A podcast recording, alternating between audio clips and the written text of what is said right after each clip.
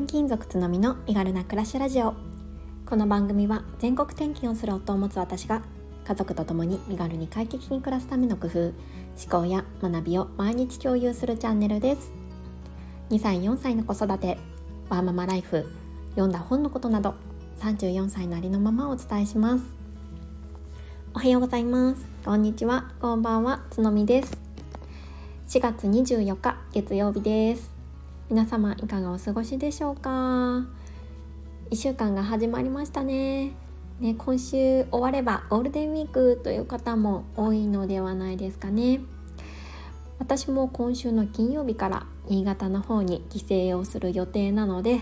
まあねちょっと帰省自体も大変ではあるんですけれども、まあ、ゆるっと頑張っていきたいなと思っています。はい、えー、今日はですねまたちょっと 土曜日のオフ会のちょっと続きということでなんかねもういろいろ話したいことがあるのでちょっとあのー、続いちゃって恐縮なんですけれどもあのお話ししたいなと思ってます。えー、オフ会でねあの集まってきた方5人あ私を含め5人いるんですけれどもその4人の方、えー、もう全て魅力的だなってすっごい思っていてで何がそう思わせるんだろうなってちょっと考察をしてみました。でそのね共通点っていうのがなんとなく見えてきたのでそのお話をしたいなって思ってます。で私自身もここのね共通点の部分をこれからね意識していきたいなとも思っているのでよろしければ、えー、お付き合いください。でえーと、今回、えー、集まった方4人の人ですね私が4人の方みんなですね、えー、前回の放送でもお話ししたように自分軸手帳を使っていて、えー、 Voicy のヘビーリスナーで同じ、え岡山にお住まいでで、えかつワーママさんだったんですよね。で、えーと、みんなねあのいろんな、えー、お話を持ってお話を、えー、聞かせてくださってすっごいもうたくさん吸収できた一日だったんですけれどもで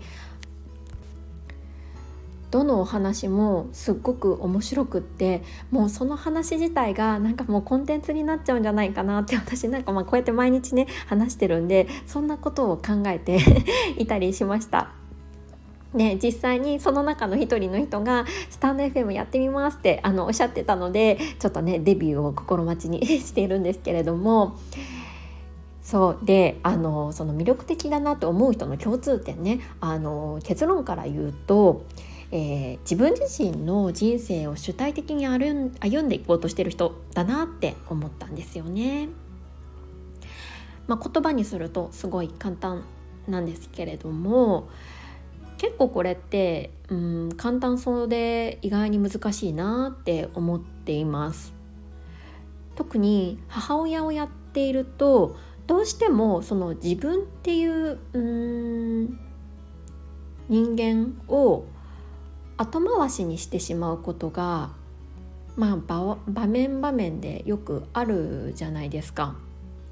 特にね子供が幼児期の時とかは自分自身の時間っていうのを確保するのも難しいですし自分の人生っていうことを振り返るよりもまずね目の前の 家事や育児そして日々降り注いでくる、まあ、会社員だったらね仕事に追われてしまってこう人生を主体的に生きようとかそういうふうに考える時間もないっていうことが多いかなって思うんですよね。で今回の参加者の方は、えー、みんな小学校私以外は小学生の、えー、お子さんを持ってらっしゃる方も多かったので、まあ、そういった面ではもしかしたら、うん、幼児期の子育てよりは少し、えー、時間お世話という意味ではねあの楽にはなってきているからこそなのかもしれないんですけれども、まあ、それでもねあの下の子はまだ幼児っていう方もいらっしゃったんですが。なんかあの本当に人生っていうことをもう真正面から真面目にこう考えて向き合ってるなっていう印象を持ちました。でねあの、まあ、日々生活してるとモヤモヤってこう生まれてくるじゃないですか。まあ、こういう生き方でいいのかなとかこの仕事でいいのかなっていうのってすごいどんどん生まれると思うんですけどなんかねみんなねそのモヤモヤを大切にしているなって思ったんです。出た、うん、なんかこう違和感とかそういうモヤモヤの感情をそのまま流すんではなくってこうどうしたらいいかなってしっかりねこう心の中に留めとくもちろんすぐには解決することはできないかもしれないんですけどしっかりそれを、うん、自分の中の解決まあ、中長期的に解決しないといけない課題としてしっかりつなぎ止めておいてしっかり行動してるっていうのが共通点だったなって思いました。えっと、ゆかさんはねあのアウトプットラジオをやられているゆかさんは、まあ、ご自身の放送の中でもおっしゃってるのでお伝えしてもいいと思うんですけど、まあ、仕事がお腹いっぱいっていうことをおっしゃっていてでそれをねただお腹いっぱいっていうのではなくって、まあ、どうしたらいいのだろうっていうことをしっかり考えられていましたし多分ねその行動の一つがこのスタンド FM なのかもしれないなんかそういうふうにね行動しているじゃないですか。あと他の方も、えーとね、すっごい長年勤めていた仕事を、まあ、辞めてねあのモヤモヤを感じて辞めてキャリアチェンジをされた方であったりとか、えーと、違和感仕事をやっていた中での違和感をきっかけに取得、うん、すいません資格の方を取得してそれをね活かしながら発信とかをされてる人もいました。なんかすごいこう行動してるっていうのがこうお話のね節々の中ですごいこう、えー、出てきてすごいなって思うことが多かったです。あとはねみんなやっぱり 学び欲が強くってあと何事にもこう物おじしないそしてフットワークが本当に軽いなって思いました。とね、ある方は、えー、 Voicyパーソナリティのオフ会に台湾まで行くって言っていてでねおあのおそらくあの息子さんと一緒にあの行くっていうような感じだったんですけどそれってすごいですよね。こう子育てをしている中でなかなかこう Voicyパーソナリティのオフ会のために台湾に行くってやっぱり相当こう行動力がないと難しいことだと思うんですよね。それも自分の人生ご自身の人生を主体的に歩んでいるからこそ自分自身がワクワクするかどうかっていう基準で考えて行動している結果だと思います。だからなんかこう母親としてどうなんだろうとか何かこう何て言うんですかね一つのこう社会的な枠組みから自分を見た姿でどう行動したらいいかとかではなくって本当に自分自身がどうしたいか自分のこう心のど真ん中に聞いてそれにこう応じてうん行動してるっていうような印象をもう4人の方みんなにこう受けたんですよね。なんか私が魅力的だなって感じる人はあこういう方々なんだなって、まあ、今回ね土曜日お会いして思い思いました。私もねそんな風なあな人になれるように、まあね、あの常に自分の人生と向き合ってフットワーク軽くあのやっていきたいなって思ってます。そうでねあの本当 LINE の、えーと、オープンチャットを開設ししてくださってでその参加している5人が全員集まるっていうのももうすごいですよねそもそもね。でみんな子育ても仕事もしている中で、まあ、日程調整してであの集まるっていうなんか実際にねそして集まれるっていうのが本当にすごいなって 思いました。はい、えー、ここからはコメント返しをさせていただきます。79回目の放送ゴールデンウィークワンオペで飛行機に乗ろうと思った理由に、えー、新たにコメントをいただいていました、えー、石井ちゃん、えー、おたまさん、えー、ワーママニーナさんの3名の方です。ありがとうございます。えっ、ー、と石井ちゃんですね。初コメントありがとうございます、えー、我が家も全国転勤でフォローさせてもらっていました。そして私もゴールデンウィークワンオペ帰省予定です。お腹も嬉しいです。大丈夫ですなんとかなります頑張りましょう ということで石井ちゃんありがとうございますえ、全国転勤ということであの私もフォローさせてもらってあの早速聞かせていただきました。えー、助産師さんということで、えー、今ねあの地元ではない場所で、えー、暮らしされてるっていうことであの仲間ですね。でワンオペンであの帰る予定なんですね。ねちょっとねドキドキなんですけれどもまあねきっとなんとか なると私も思ってます、ね、楽しみながら頑張りましょう。石井ちゃんありがとうございます。はい。続いておたまさんです。つのみさん旦那様との配信帰結でした。次回楽しみにしています。ということであこれはねあの夫との、えー、ライブ配信について、えー、コメントいただいてますね。おたまさんとんでもないです。あのまたねぜひ次回もやりますので今度はねアーカイブ残したいなって思ってるのでよろしければお付き合いください。でその後が、えーと私もリアルな友達とかに話すかすごく迷っていて先月話したばかりでしたでもまだ全員ではなくその話のその辺の話も聞きたいですということですね。えっと、これはあの自分のこう配信とか発信のことをリアルな友達に言ってますか？みたいなことをこの放送内でちょこっと私お話ししたんですよね。でおたまさんは、えっと、もう悩まれていて先月話されたんですね。どんなどんな、えっと反応でしたか？えー、私はねちょっとうんどうしようかなって思ってるんですけど本当にこう仲のいい、えー、友達にはいつかは話そうかなって思ってるんですがまだね全然話し下手なのでちょっと話すのがねあの下手なのでもう少しちょっと上達してからね えとシェアしたいななんて思ってます。おたまさんありがとうございます。えー、続いてワーママニーナさんですつのみさんはじめまして。ということで、えー、初コメントありがとうございます、えー、ゆかさんの放送から飛んできました。ということでいやこれもとても嬉しいですね。ありがとうございます。そして、えー、この放送を聞いてびっくりしたのですが新潟ご出身なのですね。私も同郷で同じく地元国立大学経済学部出身です。っていうことですね。いやーこれもなんか嬉しいですね。すっごい親近感湧ってますよね。えーと、夜間夜間の方なんですね。なるほどなるほど。で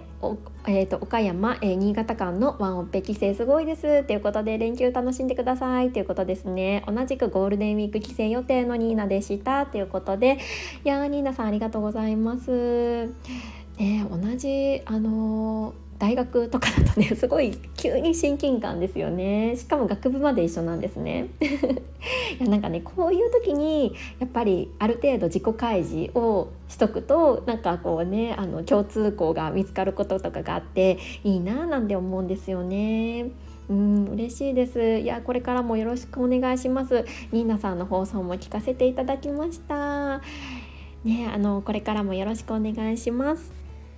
はい、えーと、続いて昨日の放送ですね、えー、妻でも母でも勤め人でもない私になれた日ということで、えー、この日がですねあのまさしく、えー、今日もお話ししたようにオフ会で、えー SNS でお会いつながった方とお会いしましたよっていうお話をした回になります。たくさんのコメントいただいてました。ありがとうございます。いいねもたくさんいただいてありがとうございます、えー、コメントいただいたのがおたまさんゆかさん。てんてんさん、ななひたちさん、うたすきさん、ちかさん、けいこさんです。いや皆さん嬉しいです。ありがとうございます。ちょっとねあの全部はご紹介できないんですが皆さん、えーと、コメントの方ですね是非あの見てみてください皆さんね あの羨ましいってねあのゆかさんとお会いした話とかしていて羨ましいとかワクワクが止まりませんとかあのコメントをいただいてますね。そうそうであと、えー、共感いただいたこととしてはその妻でもね母親でもあと会社員でもないっていう、まあ、そのままの姿っていうこのね考え方いいですよねっていうことで、えー、共感いただいてます。ね、ありがとうございます。えー、少しずつ、えー、コメント返させていただきますね。えー、おたまさん、えっ、とそうこのねえっ、と妻でも母でも会社員でもないっていうこのうんつながりっていうのは私自身が作り上げたものなんですよねっていうことでコメントいただいていていや本当にそうなんですよね、まあ、こういうつながりって本当に貴重なものなので大切にしていきたいなって思ってます。でゆかさんですね。でまた近々会いましょうということでライブ配信のこともねあの褒めていただいてありがとうございました。ねあの参加いただいてとっても嬉しかったです。またね連絡するのであのぜひぜひあの例の あの行きたいお店行きましょうね。はいで続いててんてんさんがえっ、ー、とであの今回のタイトルについてすごい褒めて いただいていましてまさにねあの妻でも母でもない本当にあの素のあの私を表現できてそれを受け入れられているからこそやっぱりスタイフがすごい心地いい場所になってるっていう風にあにおっしゃっていて本当にその通りなんですよね。なんか本当にもうこれがまっさらな私っていうのがあってどうしてもこうママ友とかだとやっぱり子供中心の話になることが多いですし、まあ、あと会社の人だともちろん仕事関係の話になると思うんですけど、ね、このスタイフはもう本当にもうそういうのも全部ひっくりひっくるめて、まあ、私の興味の興味関心の強いところからお話を展開していってでそれに共感いただいている人が集まってるのですっごい居心地のいい場所なんだなって思いました。ねんでんさんありがとうございます。えー、続いて七日立さんです。ね、そうあのゆかさんとあの初めましてじゃない感覚っていうのは本当にあの SNS のいい側面ですねっていうことを、えー、コメント頂いてるんですけれども本当にそう思いました。うん、なんかねこうちょっとずつちょっとずつ距離感を縮めるっていうところを すっ飛ばせる感覚があのあったので本当にねあの素敵だな素敵な、うん、あのツールだなって思います。うん。だからこそこのねスタンド FM はやめられないなって 思いました。七日立さんありがとうございます。えー、歌好きさんです、えー、歌好きさんもね そこのオフ会に参加したかったですってことでコメントいただいてました。ね本当そうですよね。会いたいですよね。なんかこういつかねこうやりたいですよね。ちょっと盛大盛大にというか。みんなが集まりそう集まりやすそうなところってどこなんですかね。うん。なんかいつかちょっとやりたいなって思ってます。でゆかさんとのコラボ放送も楽しみにしてますということでねぜひぜひちょっと絶対楽しい放送になると私は確信してるのでそしてねあの話したいこともたくさんこうコンテンツで出てきそうなのではいあのお届けしたいなって思ってるます。はいありがとう。はい、えー、続いてちかさんです。えー、とちかさんもね、えー、ライブの方ご参加をいただいていて本当にありがとうございました。コメントもねいただいたことでお話がしやすくなって本当に嬉しかったです。でゆかさんとの、えーお会いした話についてもコメントをいただいていて嬉しくなっちゃいましたっていうことですね。なんかね分かります？その感覚も。私も、えー、前、えー、よく聞いているパーソナリティの方2人がお会いしている話を聞いた時とかなんかすごいこう自分のことのようにね 嬉しくなっちゃうんですよね。本当にありがとうございます。コラボ放送もぜひ楽しみにしていてくださいね。はい、えー、続いてえっ、ー、とけいこさんですね。けいこさんは、えー、ラブイズブラインドについて初めて知りましたということでコメントをいただいていました。えっと、この「ラブ・イズ・ブラインド」っていうのはアメリカのリアリティショーで、えー、ネットフリックスでね見ることができるんですけれどもその話をこの回でちょっとしたんですけれども。ラブ・イズ・ブラインドは、えっと、声だけで、えー、男女がねお付き合いをして最終的に結婚するっていうようなリアリティショーになっているんですね。でその「ラブ・イズ・ブラインド」みたいな感覚だったよっていうあの話をしていましたこのあのゆかさんとのね、えーと、出会いというのが。なんかねすごいね不思議な感覚だったんですけどあやっぱりあの声の通り素敵な人だっていう感じで声は裏切りませんでした。はいということで今日も長くなってしまったんですがたくさんのコメントやいいね本当にありがとうございました。えー、今日もね素敵な一日をお過ごしください。それではまた明日